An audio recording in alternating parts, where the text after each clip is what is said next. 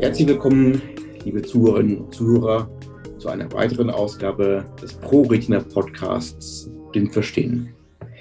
Mein Name ist Thomas. Wie ihr und Sie alle mitbekommen haben, deckt ja unser ProRetina Podcast ein breites Spektrum von Themen ab. Aus dem täglichen Leben, aus der Forschung und auch der Wissenschaft. Und heute habe ich mir zwei Gäste eingeladen, die decken das Thema Wissenschaft ab. Zu Gast bei mir ist heute Frau Professor Wölke und Herr Dr. van Gils Schmidt. Herzlich willkommen bei uns im Podcast. Hallo, guten Morgen. Hallo, guten Morgen. Frau Professor Wölke, ich könnte jetzt viel über Sie und Ihre Aufgaben sagen, aber es ist viel, viel besser, wenn Sie über sich selbst etwas sagen. Können Sie sich bitte einmal selbst unseren Zuhörerinnen und Zuhörern vorstellen? Ja, das mache ich sehr gerne.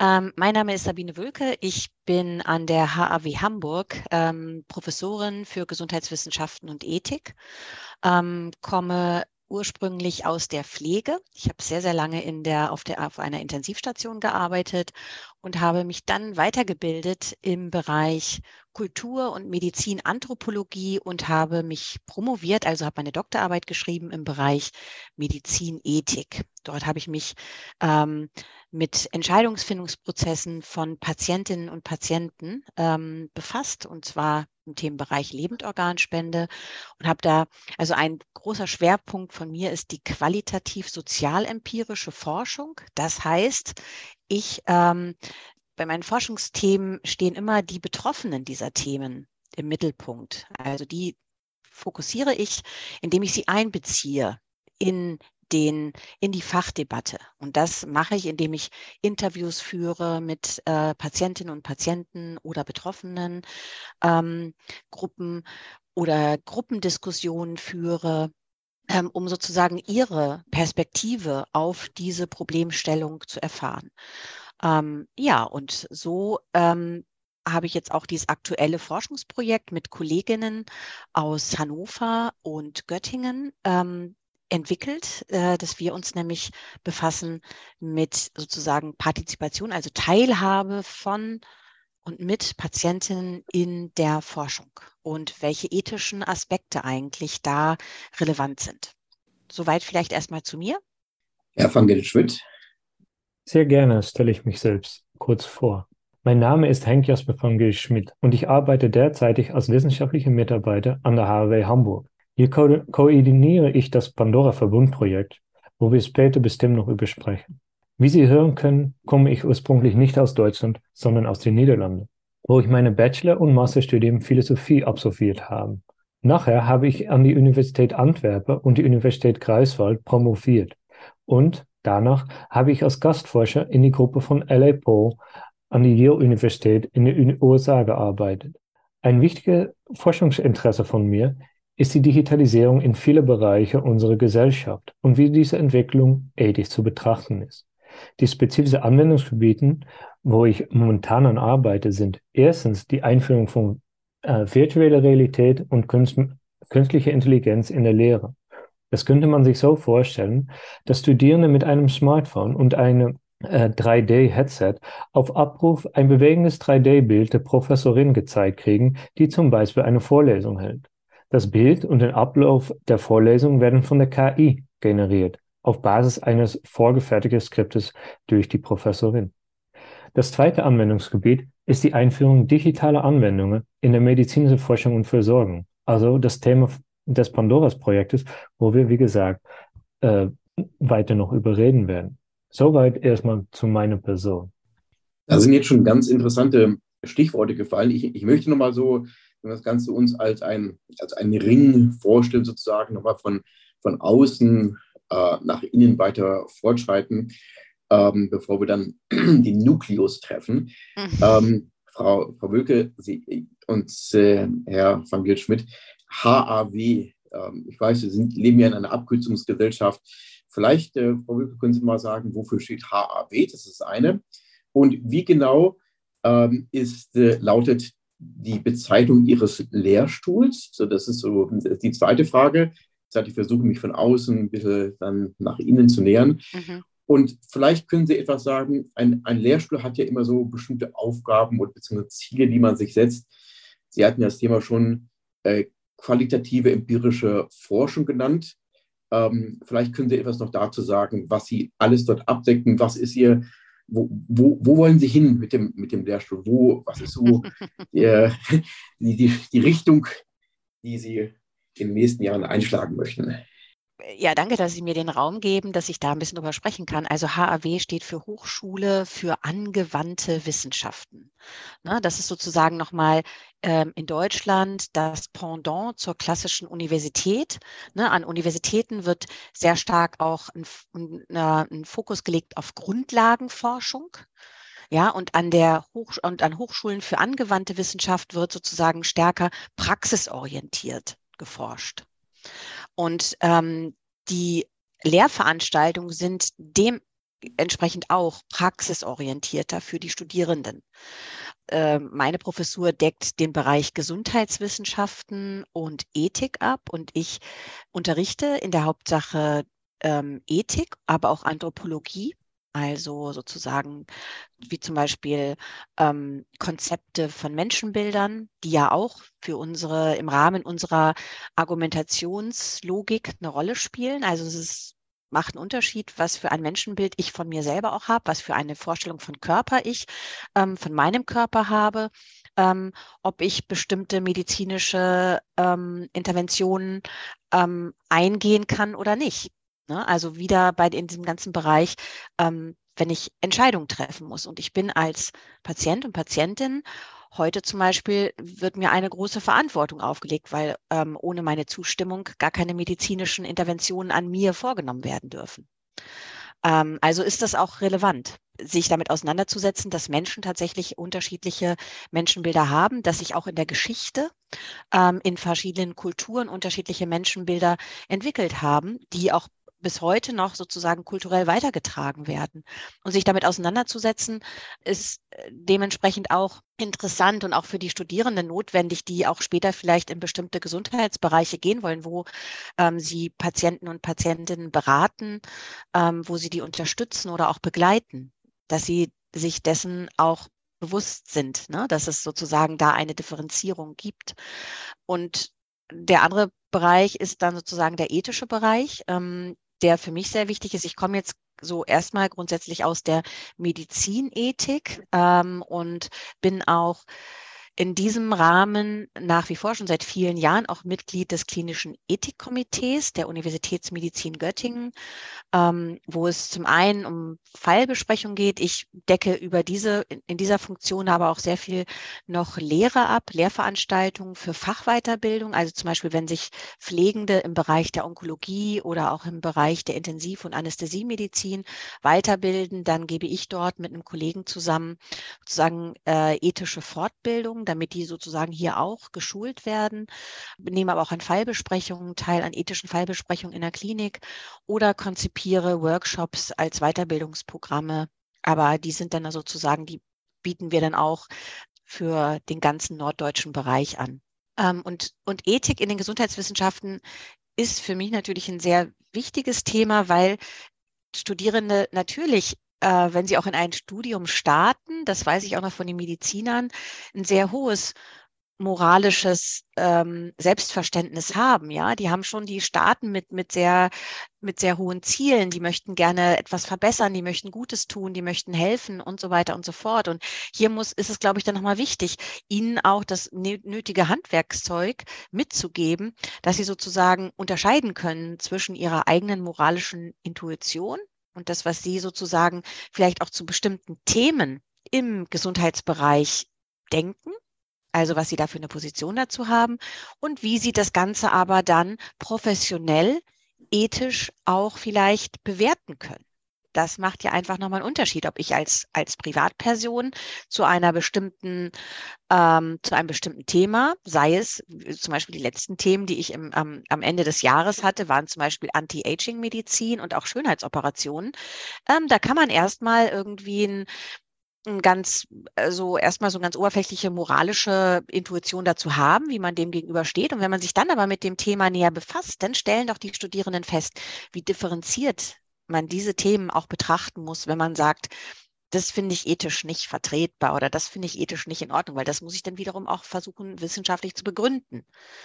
Ne? Und so, und das äh, mache ich sozusagen in meinen Ethikveranstaltungen, das ist mir sehr wichtig und ich glaube, das wird auch immer wichtiger in dieser Zeit, in einer Zeit, wo äh, die Themen immer komplexer werden.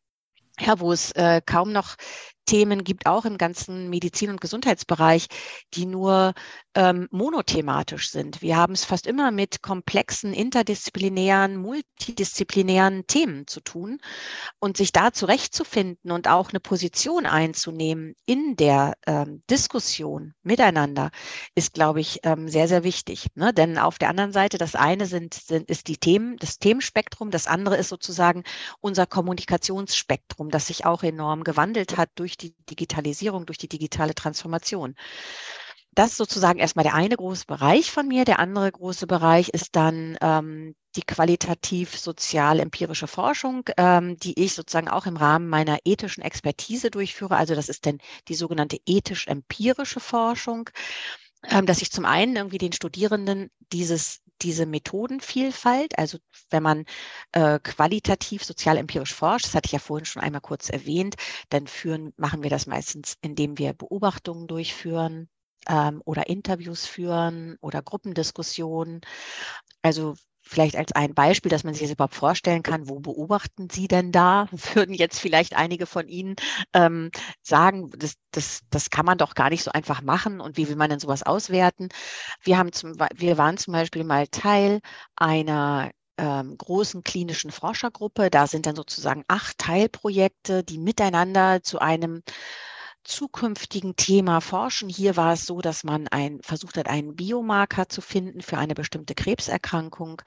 Und wenn ähm, und wir waren dort mit einem eigenen ethischen Teilprojekt ähm, in dieser Forschergruppe involviert und haben äh, sozusagen uns angeguckt, wie das eigentlich, ähm, also sozusagen inwieweit die Patienten, die in diese Forschung eingeschlossen werden, inwieweit die eigentlich die Komplexität dieses Forschungsprojektes, des Forschungszieles verstehen können, vor dem Hintergrund, dass sie sich gerade damit auseinandersetzen müssen, dass sie eine Krebsdiagnose übermittelt bekommen haben ähm, und ja, sie sich damit vielleicht auch mit Fragen der Endlichkeit und so weiter auseinandersetzen und vor diesem Hintergrund sie gefragt werden, ob sie an diesem Forschungsprojekt teilnehmen wollen.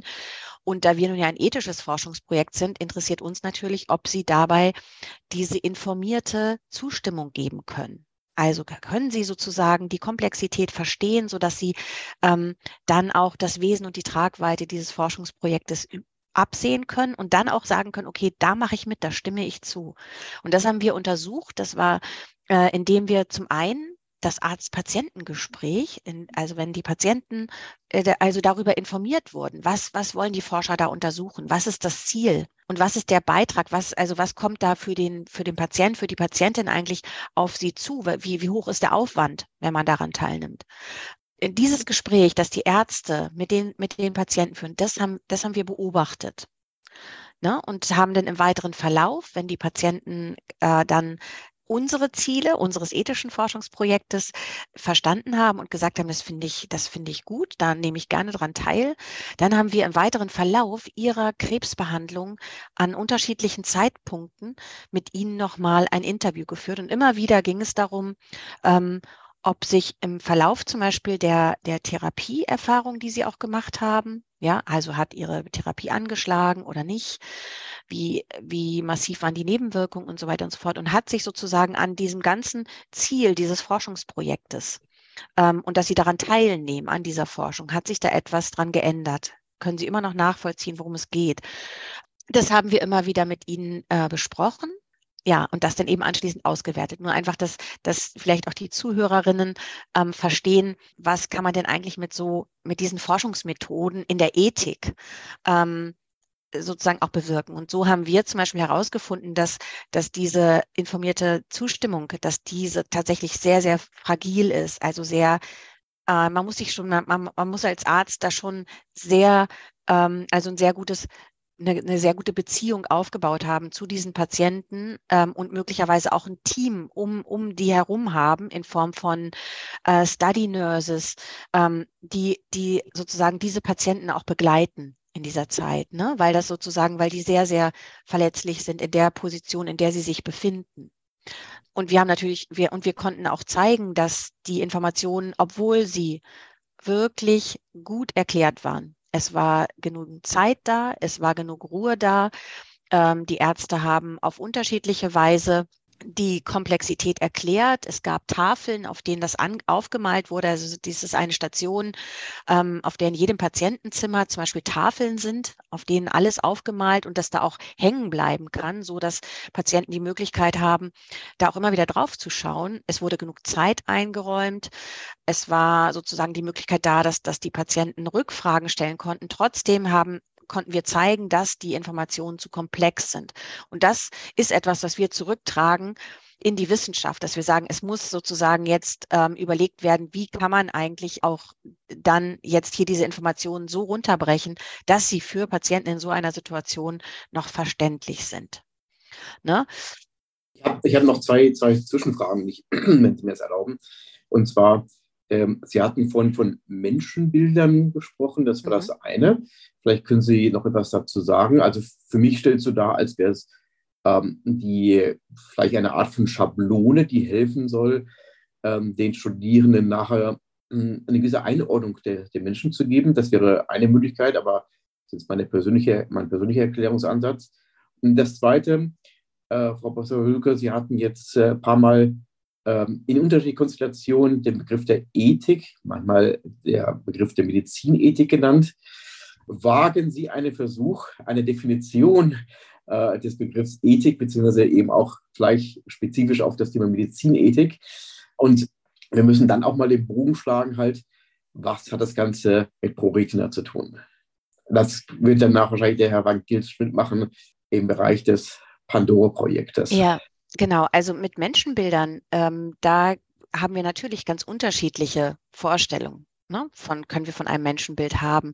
Und wenn wir das jetzt nochmal auch wieder beziehen auf zum Beispiel die Medizin, ne, dann können wir sagen, hier gibt es nochmal unterschiedliche Menschenbilder. Zum Beispiel ist sehr, sehr dominant über die Medizin und auch über die Medizingeschichte zum Beispiel ein, Neuro, ein sogenanntes neurozentrisches Menschenbild. Das heißt sozusagen, das Gehirn, der Geist ist sozusagen das Zentrum, bildet das Zentrum des, dieses Menschenbildes. Ne? Also das ist zum Beispiel etwas, womit ich mich sehr stark befasst habe im Rahmen meiner Doktorarbeit, wo es ne, das, dieses spielt im Rahmen der Transplantationsmedizin. Voraussetzung für eine Organtransplantation, zum Beispiel in Deutschland, ist der sogenannte Hirntod. Ja, da gibt es sozusagen auch eine große, auch philosophische und auch ethische Debatte darum, ob sozusagen dieser Hirntod eigentlich sozusagen ein rechtmäßiges Kriterium ist. Das ist aber auf der anderen Seite weltweit anerkannt als Kriterium, aber es ist sozusagen, das ist sehr theoretisch. Da möchte ich jetzt gar nicht weiter darauf eingehen.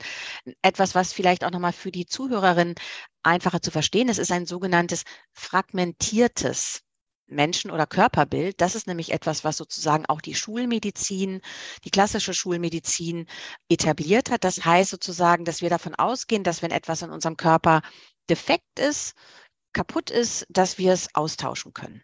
Ne? Oder dass es sozusagen wieder gerichtet wird. Das ist diese, so, das, das leitet sich so ein bisschen auch ab aus dieser sogenannten symptomorientierten Medizin. Ne? Also mhm. wenn Sie sozusagen einen verletzten Arm haben, dann wird sozusagen auf den Arm fokussiert und der wird sozusagen dann behandelt. Ne? Also da wird sozusagen sich nicht der ganze Körper angeguckt, sondern es wird nur auf dieses eine defekte Teil geschaut.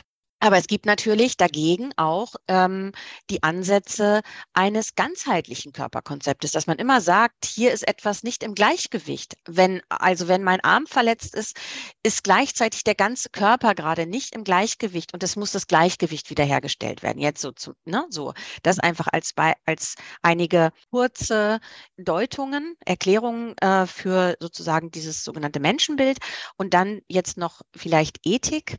Also Ethik ist sozusagen im Gegensatz, äh, also wir haben ja einmal sozusagen die Moral. Ne? Das sind sozusagen unsere Werte, unsere Wertvorstellungen, die wir haben. Die sind oft auch verinnerlicht. Die finden sich in unseren Grundgesetzen wieder. Ja, also viele dieser, dieser, dieser Werthaltungen, die finden Sie in, in unserem Grundgesetz wieder. Die äh, gehen aber natürlich auch schon viel weiter zurück. Die haben natürlich auch äh, religiöse ähm, Hintergründe und so weiter und so fort. Also es ist unsere, unsere, unsere Normen und Werte, die wir einmal persönlich haben, die aber sozusagen auch in der Gesellschaft da sind und die sozusagen auch die Gesellschaft oder das Zusammenleben überhaupt auch ermöglichen. Ähm, und Ethik im Gegensatz dazu ist sozusagen die theoretische Reflexion darüber, also die Auseinandersetzung, die, die wissenschaftliche, theoretische Auseinandersetzung über sozusagen moralische Wertvorstellungen. Und wenn wir jetzt sozusagen nochmal da, das einmal weitergehen in die Medizinethik zum Beispiel, da schauen wir uns dann, da wollen wir uns sozusagen angucken, wo es sozusagen ethisch-moralische ähm, Problemsituationen gibt ähm, und wie sich die auflösen lassen oder ob sie sich lösen lassen. Ne? Also und da wird in der Medizinethik zum Beispiel sehr viel sozusagen auf Basis der sogenannten Prinzipienethik argumentiert. Das heißt, ähm, zwei Wissenschaftler haben sozusagen vier Prinzipien entwickelt, wo sie sagen, diese vier Prinzipien spielen eigentlich in der Medizinethik wenn es zu Problemen oder Konflikten kommt, in der ein, ein, eine Rolle, weil immer zwei dieser Prinzipien eigentlich in Konflikt geraten. Und da haben wir einmal die Selbstbestimmung, also die Autonomie. Ähm, dann haben wir sozusagen das sogenannte Nichtschaden. Ne? Also in der medizinischen ärztlichen Tradition ähm, ist festgeschrieben, dass Ärzte, Ärztinnen sozusagen nicht schaden wollen, sondern im Gegenteil, sie wollen wohltun. Ja, und ähm, das vierte Prinzip sozusagen ist Gerechtigkeit. Also sie wollen alle eigentlich gleich behandeln. So, das einfach erstmal sozusagen dazu. Und dann in der Medizinethik kommen dann eben häufig zwei solcher Prinzipien in Konflikt miteinander. Ne? Also, dass sie dann in einer ähm, ethisch schwierigen Situation sei es im, in diesem ganzen Bereich zum Beispiel der Entscheidung am Lebensende, dass da sozusagen meinetwegen das Prinzip der Selbstbestimmung in Konflikt gerät mit dem Prinzip des Nichtschadens oder das, mit dem Prinzip des Wohltuns. Und da wird dann aus der Medizinethik heraus, gerade zum Beispiel auch bei ethischen Fallbesprechungen, werden sozusagen die Argumente gegeneinander abgewogen, so dass man dann zu einer ethisch guten Entscheidung kommt für diesen Einzelfall muss ich in diesem Zusammenhang auch ähm, die ja, äh, geführten Debatten sehen. Ähm, Stichwort Triage, äh, was wir ja in den letzten ja, jetzt Jahren hatten, mhm. weil das sind ja auch gewisse Zielkonflikte, die da auftreten, zum einen. Und zum Zweiten eben das Urteil des Bundesverfassungsgerichtes, was eben den Status von Behinderten anbetrifft, bei einer Triage. Mhm. Ja, das. Ich denke mal, darunter ist es, das sind ja auch gewisse Zielkonflikte, die dort auftreten äh, und auch ethische Aspekte, die dort zum Tragen kommen. Natürlich. Also ähm, wichtig ist ja, dass man äh, wenn Sie jetzt dieses Thema Triage ansprechen, was sozusagen unter der Corona-Pandemie ähm, etwas war, wo ähm, die MedizinerInnen, die äh, in der Klinik tätig waren, einfach auch ähm, wie, ja, wie, wie so eine Art Handwerkszeug irgendwie benötigten, dass sie sozusagen in diesen Konfliktsituationen dann auch für sie eine ähm, professionell, moralisch, ethisch gut vertretbare Entscheidung treffen können. Und deshalb gab es da ja auch eine Arbeitsgruppe in dieser Zeit ähm, von Medizinethikern hier in Deutschland, die da ähm, sozusagen so Empfehlungen auch ausgearbeitet hat für die in der Klinik tätigen Ärzte. Und eine Triageentscheidung ist ja immer sozusagen, dass man, dass man, dass ein Mangel da ist von etwas. In diesem Fall waren das dann Beatmungsgeräte oder eben auch Patientenbetten und man entscheiden muss, äh, wen von diesen zwei Patienten bekommen jetzt, bekommt jetzt dieses das Beatmungsgerät oder das Patientenbett. Mhm. Ähm, und da müssen dann eben, das ist sozusagen dieser ganze Bereich der sogenannten Verteilungsgerechtigkeit. Es gibt in der Medizin, das, das, ist, das ist auch nicht sozusagen durch Corona etwas, was das erste Mal aufgetreten ist. Also es gibt verschiedene Bereiche, da, da gibt es sozusagen eine Ressourcenknappheit. Ne? Da bin ich wieder bei dem Thema Organtransplantation. Seit es die Transplantationsmedizin gibt, und es ist noch ein sehr junges Gebiet, gibt es die Ressourcenknappheit in diesem Bereich. Also etwas, das sozusagen, dass es, ähm, dass man, dass man ähm, sozusagen Regeln sich auf, äh, auferlegen muss, wie man dann jetzt wirklich vorgeht, um möglichst dann gerecht für alle vorzugehen. Das ist etwas, das muss man dann immer durchführen. Und da geht es häufig darum, oder da kommt man dann häufig dann zu dem Punkt, so wie es ja auch bei uns war, und das ist natürlich auf der anderen Seite auch wieder problematisch zu sehen, dass man sagt, gut, ähm, dann sagen wir erstmal Erfolgsaussicht. Ne? Ähm, und Was auch immer das bedeutet, die Erfolgsaussicht. Mhm. Erfolgsaussicht, ja, ja genau. Mhm. Ähm, da kommt man auch schnell in den Bereich, äh, äh, deswegen haben ja auch sozusagen die ähm, Behindertenverbände da sozusagen nochmal Alarm geschlagen und haben gesagt, das muss nachgebessert werden. Ähm, Erfolgsaussicht ähm, beinhaltet aber auch zum Beispiel irgendwie sozusagen, dass es viele ältere Menschen ausschließt. Dann, ne? Also das fällt dann eben auch da rein und das ist etwas, kann man tatsächlich durchaus auch problematisch sehen. Ähm, bei uns ist es ja zum Glück sozusagen ähm, in den meisten Bereichen während der Corona-Pandemie ähm, gar nicht zu diesen großen Triage-Entscheidungen gekommen. Wir können da äh, mit Fug und Recht behaupten, dass wir ganz gut durch die Krise gekommen sind. Wenn wir uns eure, unsere europäischen Nachbarländer angucken, dann ja. Also mhm. es, ich sehe im Moment eher ein Problem. Ich habe das Gefühl, wir haben jetzt, äh, wir haben jetzt mit den massiven Nachwirkungen der letzten zwei Jahre zu kämpfen in dem Bereich. Wir sehen es immer wieder oder wir hören, wir hören und lesen immer wieder davon, dass es ähm, nicht mehr genügend Ärzte gibt und dass es vor allem nicht mehr genügend Pflegepersonal gibt. Ich habe es erstmal verstanden, ähm, was Ihr Lehrstuhl oder welches Spektrum Ihr Lehrstuhl äh, abdeckt. Das ist ein, sehr weit und ich finde, ich, ich habe rausgehört, es sind, es sind qualitative Maßnahmen unter verschiedenen Kriterien, die eben das Handeln der der Ärzte, der Mediziner im Verhältnis zu ihren Patienten erheblich verbessern soll. Ja, wenn ich das kurz ja, auf einen Nenner bringen darf. Ne? Ja, vielleicht muss ich noch ganz kurz sagen, es geht mir nicht nur darum, irgendwie zu, ähm, sozusagen, dass wir Empfehlungen aus dieser Forschung äh, ableiten für Ärztinnen und Ärzte, sondern ähm, es geht mir auch darum, zum Beispiel Perspektiven von Betroffenen besser zu verstehen, um da auch Handlungsoptionen ähm, abzuleiten, die bestimmte Systeme, wie jetzt zum Beispiel das Transplantationssystem, unbedingt ähm, ergänzen sollte.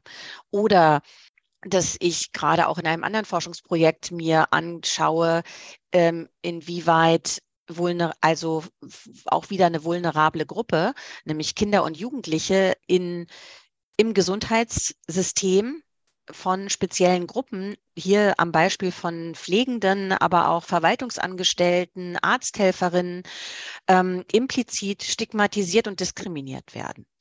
Ne? Und da, da, da arbeite ich eben, da arbeiten wir dann auch wieder mit den Verwaltungsangestellten, mit Pflegenden zusammen, um ähm, das überhaupt erstmal zu erheben, um diese Daten zu erheben und daraus dann zum Beispiel Lehrmaterial zu entwickeln, dass wir wieder in die Weiterbildungs Studiengänge oder auch Fortbildungen in den Kliniken oder in die Schulen geben können, ähm, damit sich dort etwas verbessern kann.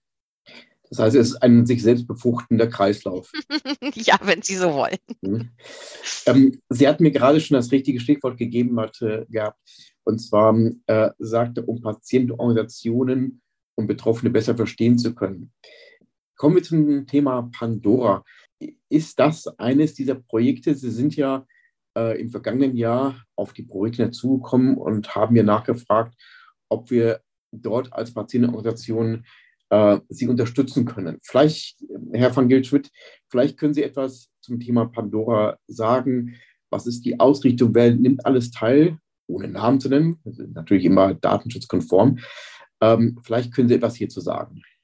Ja, ganz gerne. Also das Pandora-Projekt fängt an bei der Beobachtung, dass Patientenorganisationen äh, immer häufiger äh, an der Entwicklung digitaler Gesundheitsanwendungen oder E-Health-Technologien äh, beteiligt sind und ähm, damit auch äh, immer mehr Einfluss auf die Gestaltung von biomedischer Forschung und äh, vielleicht auch die Versorgung nehmen.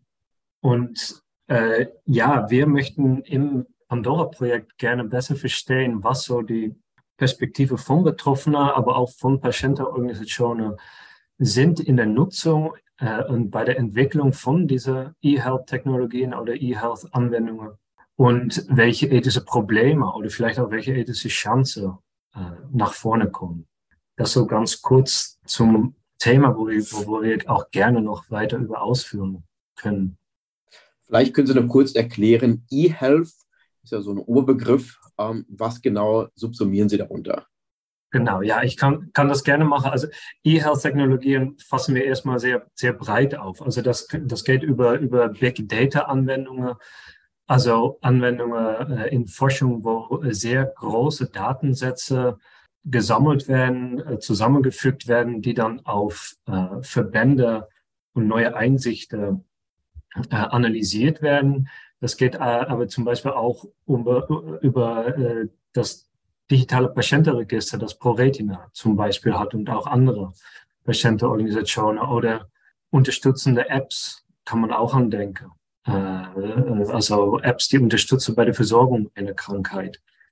Zum Beispiel, die erinnert an eine Medizineinnahme oder ähm, wo die äh, äh, medizinische Daten gesammelt werden, um dann mit äh, äh neue Ärzte oder Ärztinnen, womit man in Kontakt kommt, äh, vermitteln zu können, wie das elektronische Patientenakte äh, auch hat.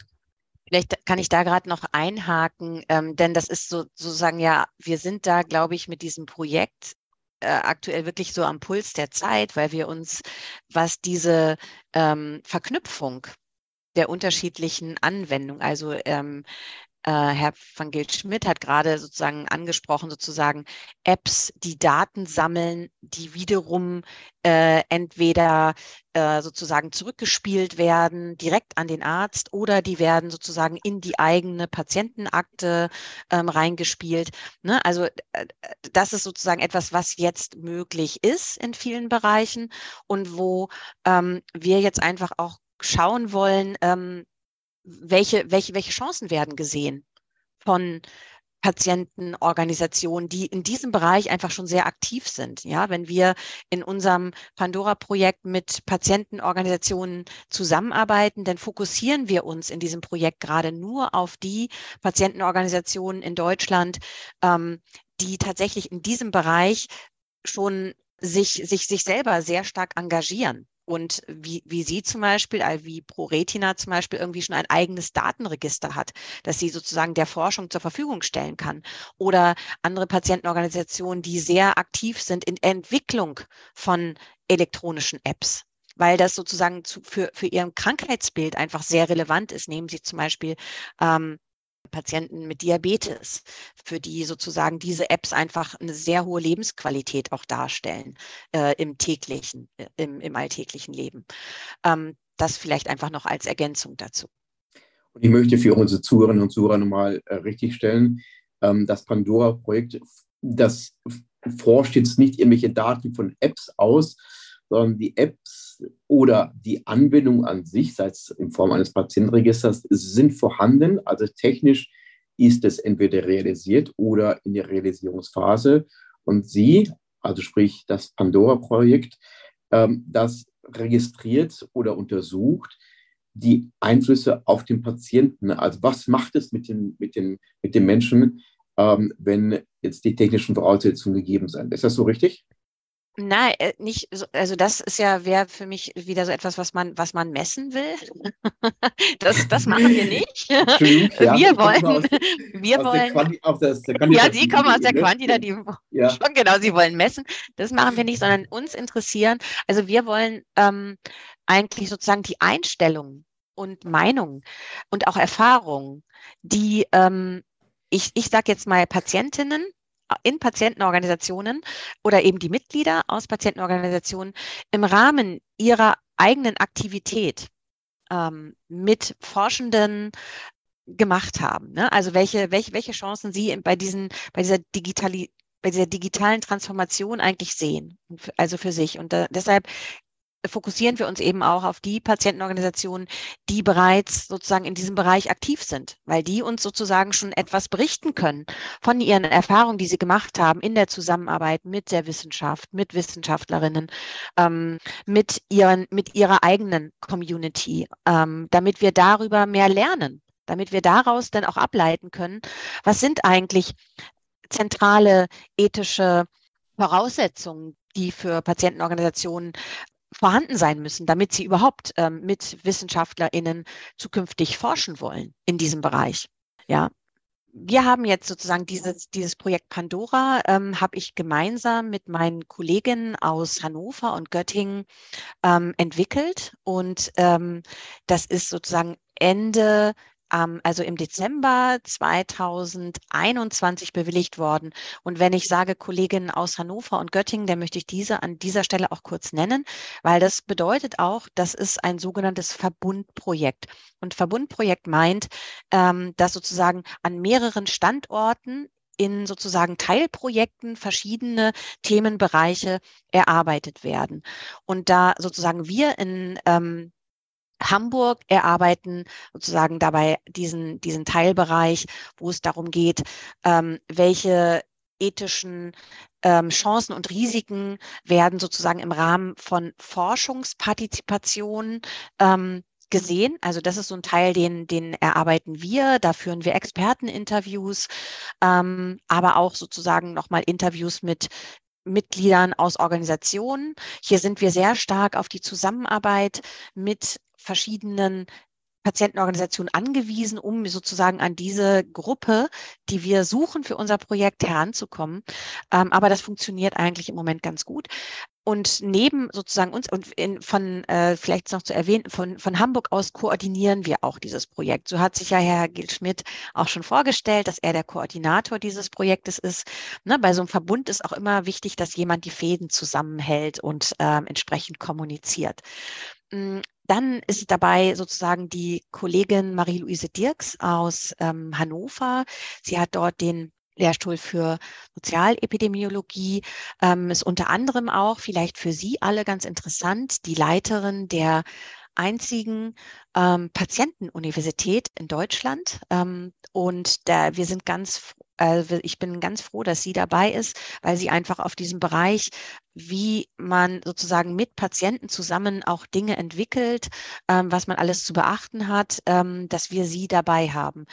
Von Hannover aus, da sie sozusagen ähm, aus diesem epidemiologischen Bereich sind, die führen natürlich quantitative Studien durch und entsprechend bereiten die Kollegen ähm, in Hannover gerade einen Fragebogen vor, wo es auch sozusagen darum geht, welche Anwendungen werden eigentlich, äh, welche, welche digitalen Anwendungen werden genutzt, ähm, was wird vielleicht auch nicht genutzt. Wir wollen diesen Bereich der Digitalkompetenz, der Gesundheitskompetenz dabei abfragen. Das sozusagen ist das Teilprojekt, was ähm, äh, von, von Hannover aus ähm, ähm, entwickelt und umgesetzt wird.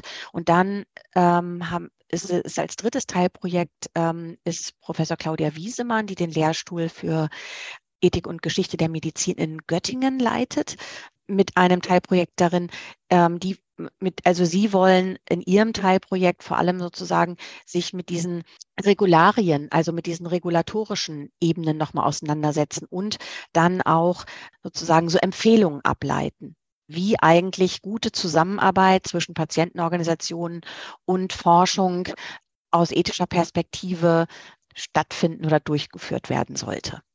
So, das vielleicht erstmal. Und äh, in, erwähnen möchte ich auch, dass sozusagen aus Göttingen, wenn wir schon gerade bei Göttingen sind, da ist eben auch noch unsere Kollegin Professor Silke Schicktanz. Sie ist sozusagen bei uns mit in dem Teilprojekt ähm, in Hamburg involviert. Wir werden sozusagen diese qualitative Forschung, die wir in Hamburg federführend durchführen, sie ist sozusagen unsere Kollegin, die äh, mit uns zusammen dieses Teilprojekt durchführt. Das hat einfach den Grund, weil ich sozusagen sehr, sehr lange bei äh, Silke Schicktanz am Lehrstuhl ähm, wissenschaftliche Mitarbeiterin war und wir deshalb sozusagen hier auf diesem Wege weiter auch zusammenarbeiten. Äh, Evangeline Schmidt, wo stehen Sie mit im, im Bereich des Pandora-Projektes? Ähm, was haben Sie bis jetzt gemacht und was sind die nächsten Schritte in 2023?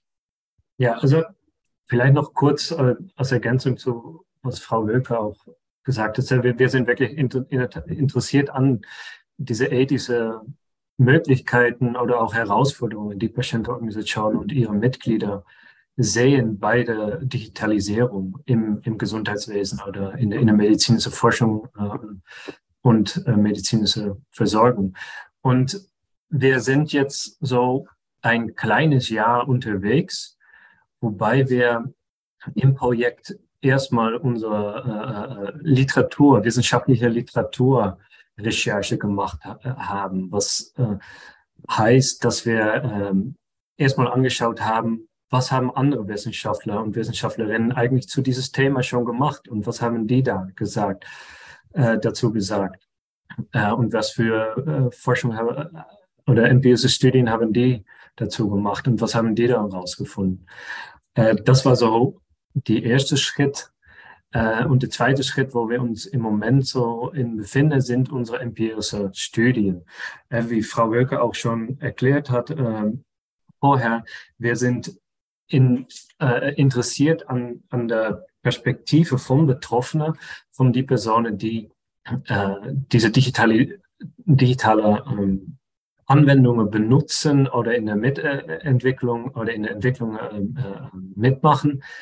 Und äh, wir möchten gerne die Perspektive von dieser Person äh, äh, besser verstehen und die ethischen Aspekte daraus äh, analysieren. Und dafür machen wir Interviews, ähm, halb strukturierte Interviews mit Mitgliedern von Patientenorganisationen sowie mit Vertretung von Patientenorganisationen wobei wir ein Interviewstudie äh, fokussieren auf äh, die Nutzung von digitalen Patientenregister und ein anderes Studie, äh, Interviewstudie äh, fokussiert sich eher auf die Nutzung von äh, Apps äh, auf Smartphones, die eher dann auch unterstützen in der Versorgung von einer Krankheit. Und daneben führen wir auch noch Fokusgruppen durch im Projekt mit Vertretung von Patientenorganisation. Und da sind wir so dabei. Teilweise sind diese Interviews äh, durchgeführt und sind wir, äh, werden wir die analysieren auf diese EDIS-Aspekte äh, und äh, die Sichtweise von äh, Personen, die, äh, die, wir, die wir interviewt haben. Und das sind dann auch direkt die nächsten Schritte. Wir werden diese Interviews und andere empirische Studien auswerten. Wir werden noch ein zweite, später dieses Jahr noch ein zweite äh, Studie, die qualitativ äh, oder die quantitative, meine Entschuldigung dafür, eine quantitative Studie äh, durchführe im Projekt.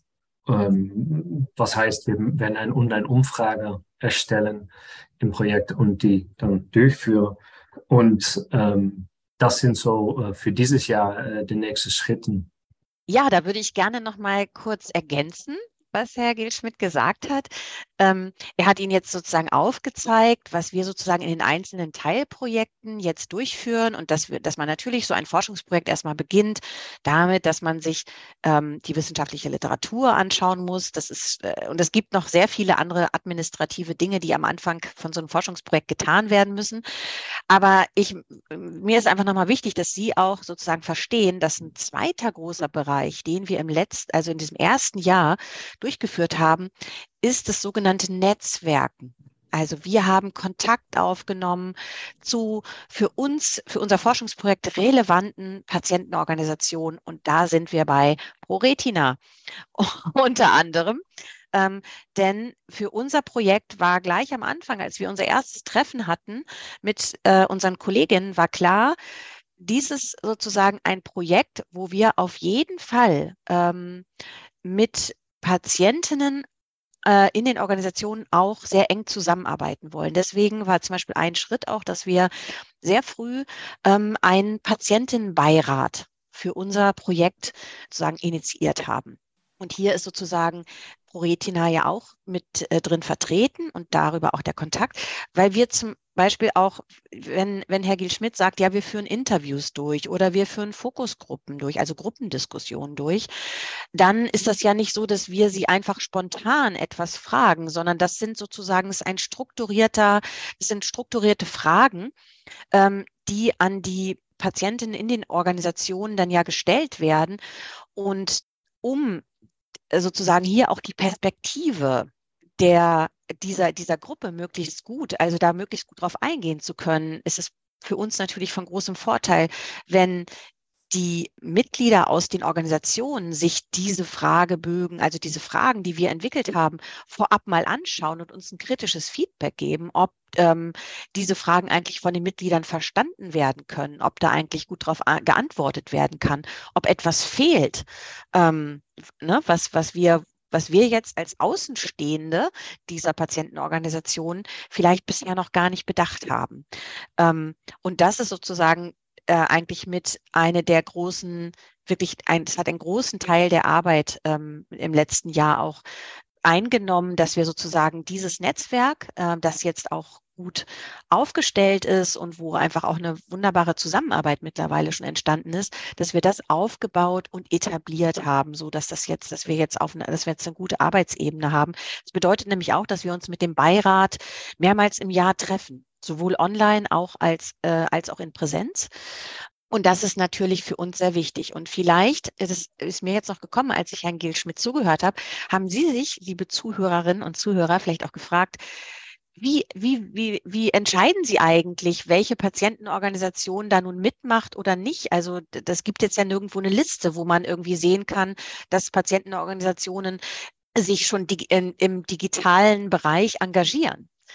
Genau, und deshalb ist zum Beispiel in einem Teilprojekt ähm, bei uns auch gerade aktuell läuft eine sogenannte Website-Analyse. Also da gibt es eine Doktorandin, die sich die, die, hat, die hat zum Beispiel eine Liste gerade, eine aktuelle Liste der Patientenorganisationen in Deutschland und die klappern diese, diese, diese Websites ab und gucken anhand von bestimmten Schlagworten, ob die vorhanden sind und nehmen da sozusagen eine Analyse vor, so dass man überhaupt erstmal einen Überblick bekommt, einen aktuellen Überblick. Ähm, welche Organisationen engagieren sich denn hier möglicherweise schon in diesem Bereich, um da überhaupt auch eine, wie so eine Art Landkarte zu haben, auf wen man vielleicht auch zu den, für, für diese Themen zugehen, also an sie herantreten kann, um mit ihnen zusammenzuarbeiten. Und so stießen Sie dann natürlich auch auf uns, der ja ältesten Patientenorganisation in Deutschland, mittlerweile im 46. Jahr. Ähm, und ähm, wir haben uns ja ganz fest auf die Fahnen geschrieben, seit mehr als zwei Jahren mittlerweile, dass das Thema Digitalisierung bei uns ja eigentlich normaler Bestandteil ähm, ist und wird. Hier darf ich nochmal spoilern in eigener Sache. Wir führen auch eine eigene Digitalwoche durch im Juni vom 12. bis zum 16. Also Knoten in das digitale Taschentuch machen, bitte und vormerken, wir werden das Ganze natürlich auch auf unseren Kanälen äh, entsprechend kommunizieren. Wie lange wird das Pandora-Projekt andauern? Sie sagten ja, der Zuschlag wurde Ende 2021 gegeben. Ähm, von wem? ist die erste Frage. Und äh, wie, wie lange ist es angesetzt? Ja, gefördert ähm, ne? Also von wem? also da gefördert wird das Projekt vom Bundesministerium für Wissenschaft und Forschung. Das, und es ist eine Finanzierung über drei Jahre. Das heißt, das Projekt geht dann, läuft offiziell erstmal bis Ende 2024. Ähm, was natürlich immer so ein bisschen damit zu tun hat, ähm, man muss dann erstmal die Daten erheben, man muss sie auswerten und dann muss man ja auch noch schauen, ähm, dass man sie ähm, in die, also auf unterschiedliche Kanäle dann kommuniziert. Das heißt sozusagen, es müssen wissenschaftliche Publikationen vorbereitet werden. Ähm, wir müssen sehen, dass wir unsere Ergebnisse auf Fachtagungen international ähm, dann auch vorstellen. Aber für uns ist ja eben auch sehr, sehr wichtig, ähm, dass wir unsere Ergebnisse eben auch auf der sozusagen auf der Patientenorganisationsebene kommunizieren. Ne? Also sozusagen, und das ähm, ist eben auch die große Herausforderung in diesem Projekt, dass es nicht einfach nur darum geht, wir, wir forschen und am Ende publizieren wir das für unsere Fachcommunity, sondern wir sind zum Beispiel jetzt gerade damit befasst, das wird auch das Thema sein jetzt im Januar, dass wir eine Kommunikationsstrategie ähm, entwickelt haben. Wie wollen wir unsere Ergebnisse ähm, und wie können wir die zielführend dann an die unterschiedlichsten äh, Patientenorganisationen gut kommunizieren? So, das ist gerade jetzt unser Thema, um das jetzt eben auch schon gerade am Anfang, ne, obwohl wir jetzt ja noch gar nicht sozusagen die Daten ausgewertet haben, mit dem Blick haben, dass wir diese, dass wir diese Arbeitsschritte auch gut mit bedenken können, damit wir nicht später sagen, oh, jetzt bleibt ja gar keine Zeit mehr, um noch sowas zu entwickeln, sondern wir müssen diese ähm, Kommunikationsstrategien jetzt begleitend zur Auswertung unserer Ergebnisse mit ähm, entwickeln, damit, die, damit das auch frühzeitig geplant und umgesetzt werden kann. Ich kann aus eigener Erfahrung berichten, dass das ein sehr, sehr wichtiger ähm, Aspekt ist, äh, in einer Projektarbeit, wie kommuniziere ich, wo, mit wem, und das kann sehr, sehr vielschichtig sein. Und wenn man es nicht tut, äh, kann es auch sehr viele, ich sag mal, ähm, unerwünschte Nebeneffekte erzeugen. Mhm. Ähm, insofern weiß ich und ich kann das nur unterstreichen, halt, wie wichtig dass der Kommunikationsaspekt ist. Also äh, gut, dass Sie jetzt schon daran denken. Gut, dann äh, habe ich verstanden, welchen Stellenwert die Patientenorganisationen, der Patientenbeirat ähm, bei Ihnen hat, wo die unterschiedlichen Schwerpunkte liegen. Äh, bei Ihnen speziell, äh, jetzt aber auch von Hannover und von Göttingen, die beiden, ich darf sagen, Partnerlehrstühle sozusagen, mhm. ähm, die das äh, Projekt äh, weiter vorantreiben. Und äh, ich kann nur als Vertreter jetzt von Brötchen sagen, wir sind weiter dort ähm, erfreut mitzumachen. Und äh, natürlich werden wir uns auch nach besten Kräften bemühen, dort, dass Pandora zum Erfolg wird. Ja, vielleicht kann ich noch einen, einen Punkt ergänzen, der, denke ich, auch für die Zuhörerinnen und Zuhörer irgendwie wichtig vielleicht nochmal ist in der, in dem Verständnis unseres Projektes. Ne? Wir, uns geht es ja sozusagen um die Teilhabe in Forschung, also wie sozusagen Patienten, Organisationen und Forschung sozusagen miteinander äh, vielleicht auch auf Augenhöhe, wenn das, wenn das gewollt ist, miteinander forschen können. Und das betrifft sozusagen ja diesen, diesen komplexen Begriff Partizipation. Und das ist, der ist sozusagen auch zentral für unser Projekt, dass wir sozusagen auch immer wieder ähm, uns äh, sozusagen fragen müssen, ne, wenn wir mit Patientenorganisationen zusammenarbeiten, auf welcher sozusagen auf welchem Level, denn das, das weiß man sozusagen schon aus der Forschung, dass Partizipation ein sehr komplexer, in sich sehr komplexer Begriff ist. Ne? Also Teilhabe oder Teilpartizipation äh, kann auch schon sein, dass man nur Informationen bekommt. Ne? Und sozusagen, und deswegen gibt es auch so, so Stufenmodelle, ne? dass man immer sagt, okay, das, da, da gibt es sozusagen eine, eine, eine Gratwanderung, je nachdem. Ähm, Herr van Giel Schmidt hat vorhin gesagt, wie autonom man vielleicht auch irgendwie handelt und wie, und wie, und wie stark man eigentlich aktiv ein, eingebunden wird ähm, in Fragen auch und auch in der Entscheidung die in solchen Forschungsprojekten ähm, getroffen werden müssen. Ähm, und, und das ist für uns, das spielt für uns eben auch eine große Rolle, ne? dass wir erstmal auch gucken, ähm, wie, welchen, welchen Partizipations äh, Anspruch haben die Patientenorganisationen selbst eigentlich. Ne? Also es muss ja nicht jeder sozusagen ähm, also vollwertiges Forschungsmitglied sein. Und darüber muss man sich ja eben auch erstmal Gedanken machen. Und wir müssen das auch immer wieder sozusagen nochmal reflektieren, dass wir sagen, okay, äh, sind die denn hier eigentlich die wir, also mit denen wir jetzt hier sprechen, auf welchem Partizipationslevel befinden die sich eigentlich und möchten die auch sein? Also, ne, oder möchten die gerne sozusagen viel mehr ähm, eingebunden werden in Entscheidungen oder so, ne, und mehr Verantwortung übernehmen. Ne? Das beinhaltet das ja auch. Also je mehr man sozusagen, je höher man an so einem Partizipationslevel ist, ähm, desto mehr Arbeit hat man natürlich auch und je mehr Verantwortung übernimmt man dann auch. Und das ähm, ist ja etwas, was man auch ähm, erstmal auch leisten können muss. Für äh, das kann sich einfach auch gar nicht jede Patientenorganisation ähm, leisten, weil da eben auch personelle Kapazitäten da sein müssen dafür. Und das ist mir vielleicht an dieser Stelle nochmal ganz wichtig, dass wir nochmal einmal diesen Partizipationsbegriff auch hervorheben, der tatsächlich für unser Projekt auch sehr zentral ist. Also ich kann bestätigen, dass Sie auch bei uns einen gewissen Denkprozess angestoßen haben, ähm, und äh, wir uns auch hierzu noch weiter Gedanken machen werden, ähm, wie wir mit dem Thema Partizipation in Zukunft umgehen werden. Wir werden von vielen kontaktiert auf unterschiedliche Art und Weise, ähm, die natürlich ein Interesse an der Patientenorganisation ProRetina haben. Ähm, und auch wir müssen Methoden entwickeln, wie wir in Zukunft damit umgehen werden und sollen, äh, um ja, ressourcensparend, aber auch effizient damit umzugehen. Also es hat viele Aspekte und äh, das ist ein Thema, das uns auch ähm, 2023 begleiten wird. Ja, also wenn wir das erreicht haben, dass, dass Sie sozusagen hier auch für sich dieses, dieses Thema zu fassen kriegen, ne? also dass Sie sagen, hier ist etwas, das ist ja schon eine ganze Weile vorhanden, dass wir diese meinetwegen jetzt das Beispiel, das Sie gebracht haben, dass da ganz viele Anfragen sind und wir müssen uns mal damit auseinandersetzen, wie wir da eigentlich strukturiert mit umgehen wollen, dann ist das doch gut. Ich glaube, Sie haben, meinen ersten schon dazu gelesen, weil Struktur ist eines der, der Begriffe, die ich definitiv verwendet habe hier. Ne? Äh, Frau Professor Wölke, äh, Herr van Gilschmidt, ich danke Ihnen erstmal für die äh, sehr zahlreichen Informationen. Und ich hatte ja schon angekündigt gehabt, dass ich am Ende noch ähm, ein paar persönliche Eckdaten von Ihnen herauskitzeln möchte. Sind Sie bereit?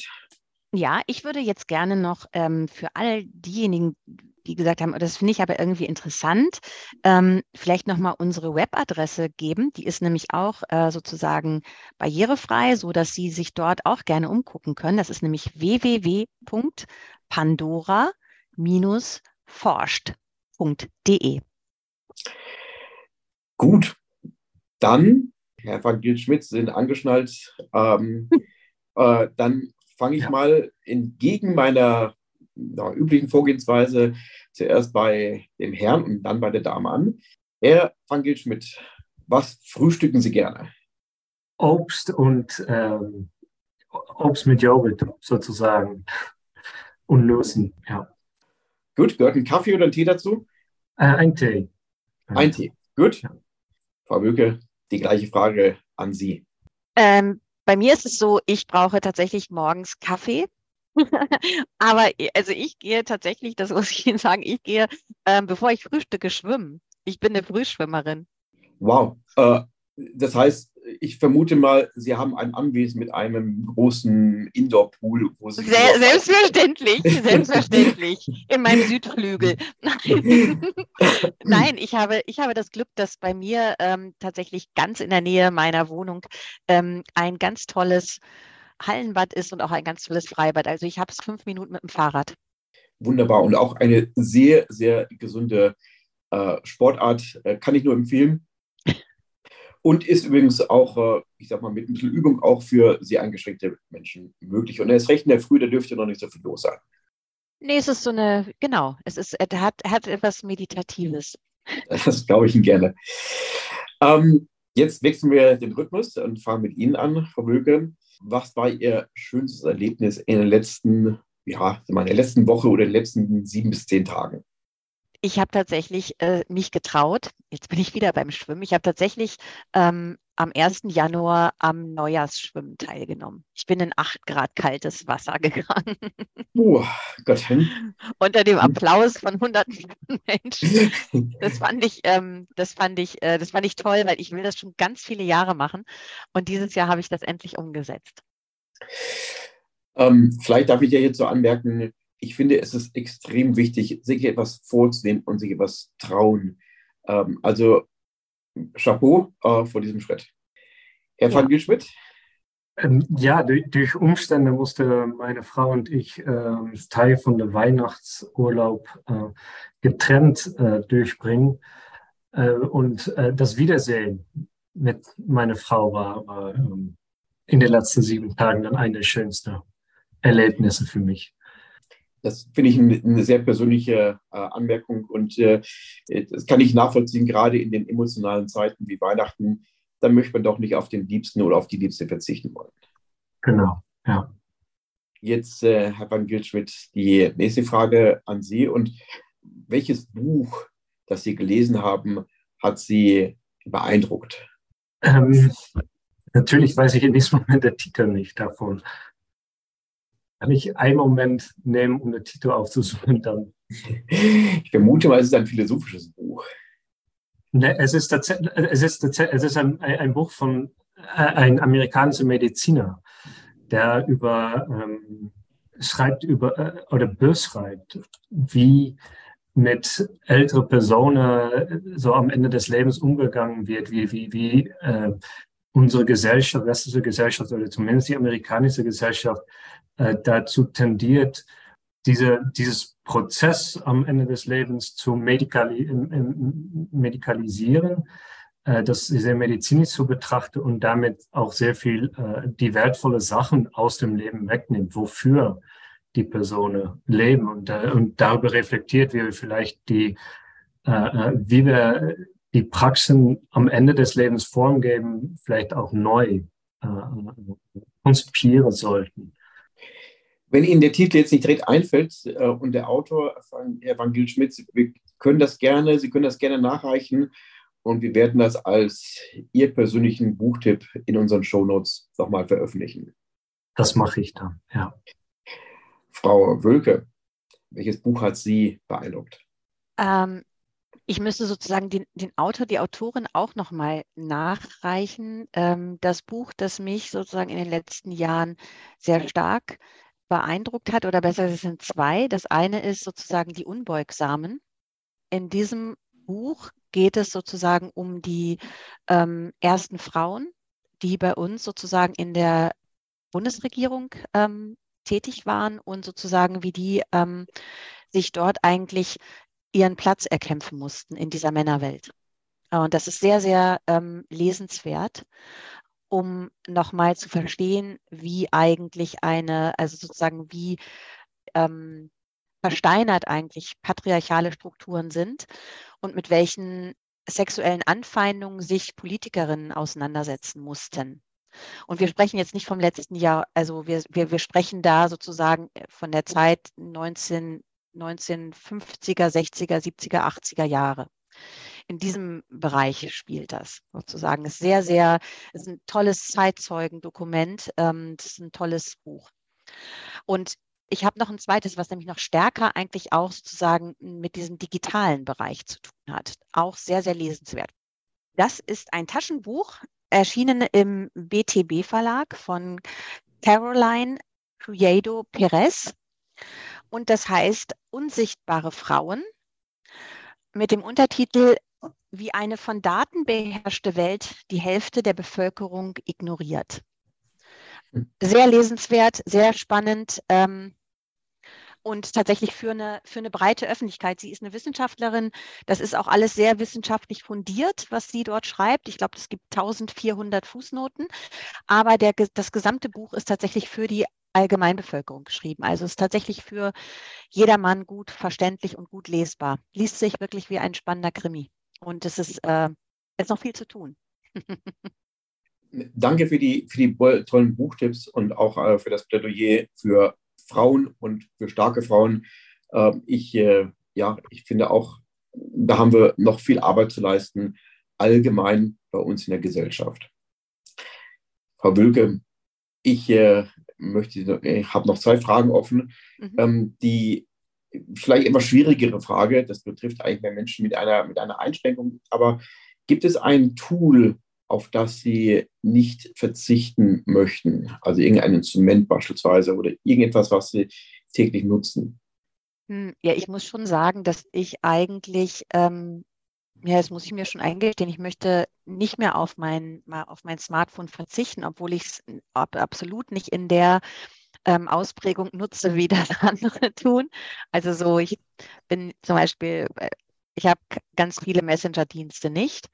Aber ich habe natürlich auch mein Arbeitsgerät, mein, mein Laptop, äh, an dem ich jetzt hier auch sitze, auf das ich auch auf keinen Fall mehr verzichten möchte. Mir wird gerade in diesen Tagen nochmal sehr stark vor Augen geführt, und das war auch im letzten Jahr, gab es da auch schon mal so einen Vorfall, wie sehr wir doch auch schon mit der digitalen Welt vernetzt sind und wie schnell wir uns doch auch unsicher und hilflos fühlen, sobald diese Tools nicht mehr vorhanden sind. Das stimmt. Und die sind ja im Leben, jedem Lebensbereich mittlerweile angekommen. Ähm, und äh, es ist richtig, wir verlassen uns ja sehr darauf, äh, manchmal auch ein bisschen zu sehr, mhm. Äh, weil es gehen auch natürlich Eigenschaften wie Orientierungssinn etc. verloren. Genau, also das äh, merke ich immer wieder und ich freue mich immer dann, wenn mein wenn ich mal, äh, wenn, wenn mein Handy wieder irgendwo nicht funktioniert, also wo ich mich irgendwie erstmal darauf eingestellt hatte, mit ähm, Maps irgendwie mich da an den richtigen Ort zu begeben und dass ich das dann doch immer wieder schaffe, ähm, den Ort auch ohne digitale Unterstützung zu finden. Herr van Gilschmidt, welches Tool ist für Sie im Leben, Lebensalltag wichtig? Ja, die, die Antwort wird nicht so anders sein. Also auch äh, natürlich ähm, mein Smartphone, äh, auch weil ich ähm, sozusagen nicht in mein Heimatland wohne äh, und, und damit auch, auch mich besser vernetzen kann mit meiner Familie zum Beispiel. und, und die Arbeitsrechner, obwohl ich bei dem Arbeitsrechner manchmal auch denke, sicher als Philosoph, wie schön wäre es vielleicht, um nicht dieses äh, so einfach zu äh, im Kontakt mit anderen treten zu können, so dass man auch mehr äh, Moment hat, wo man lesen und schreiben kann. Aber ich könnte da jetzt äh, äh nicht mehr wirklich auf verzichten, würde ich sagen. Wobei ich mir bei Ihnen vorstellen könnte, Herr van Schmidt, dass Sie auch noch ein paar Briefe per Hand schreiben. Das habe ich tatsächlich eine Zeit lang äh, gemacht mit, mit, mit, mit Freunden, aber äh, inzwischen äh, auch nicht mehr. Gut, dann kommen wir zur letzten Frage.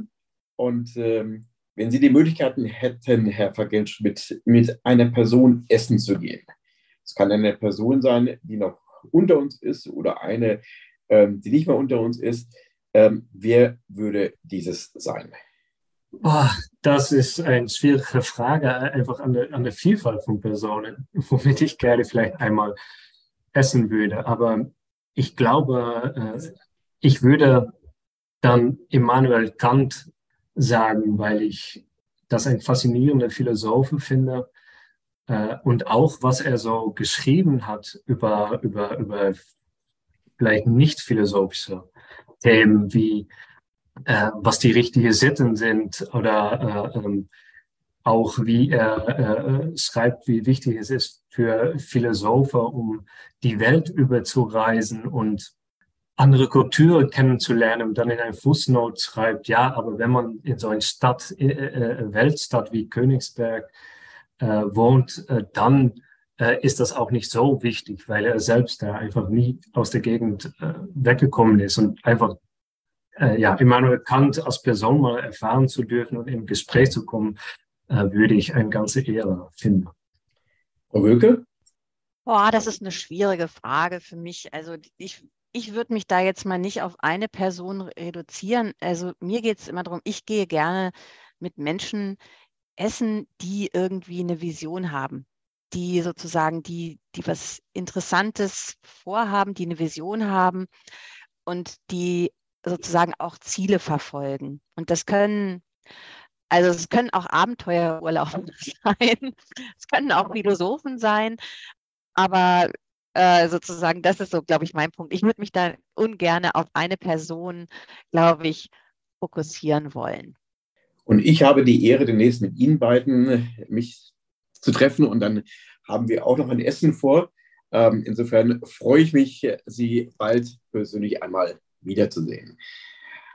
Frau Wölke, Herr van Gilschmidt, ich danke Ihnen herzlich für äh, das sehr spannende Interview, das äh, viele neue Aspekte gebracht hat und äh, auch nochmal einen neuen Blickwinkel uns heute verschafft hat äh, in einen ja, neuen Bereich unserer Arbeiten. Ähm, und äh, ich freue mich ähm, auf die Ergebnisse des Pandora-Projektes. Herzlichen Dank. Vielen Dank dass wir hier sein durften. Da schließe ich mich gerne bei an. Dieser Podcast ist eine Produktion der Pro Retina Deutschland e.V.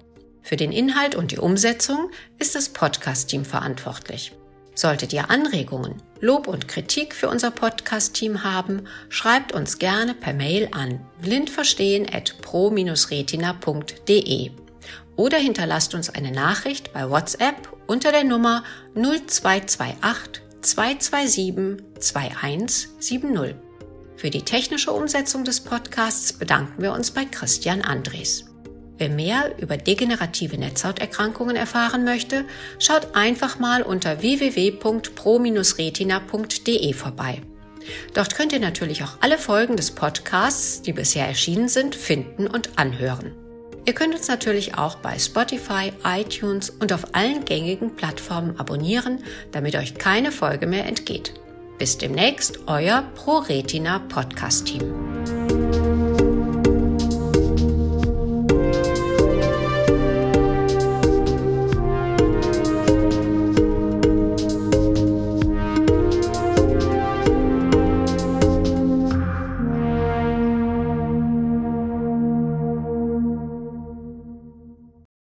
Vielen Dank fürs Zuhören bei einer weiteren Folge des Podcasts Blind Verstehen.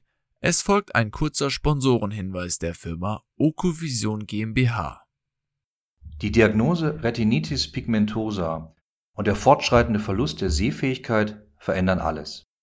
Wir bei Okovision möchten, dass Ihr Gesichtsfeld erhalten bleibt. Dafür haben wir die Okostim-Therapie entwickelt und in klinischen Studien getestet. Erfahren Sie mehr auf unserer Website www.okovision.de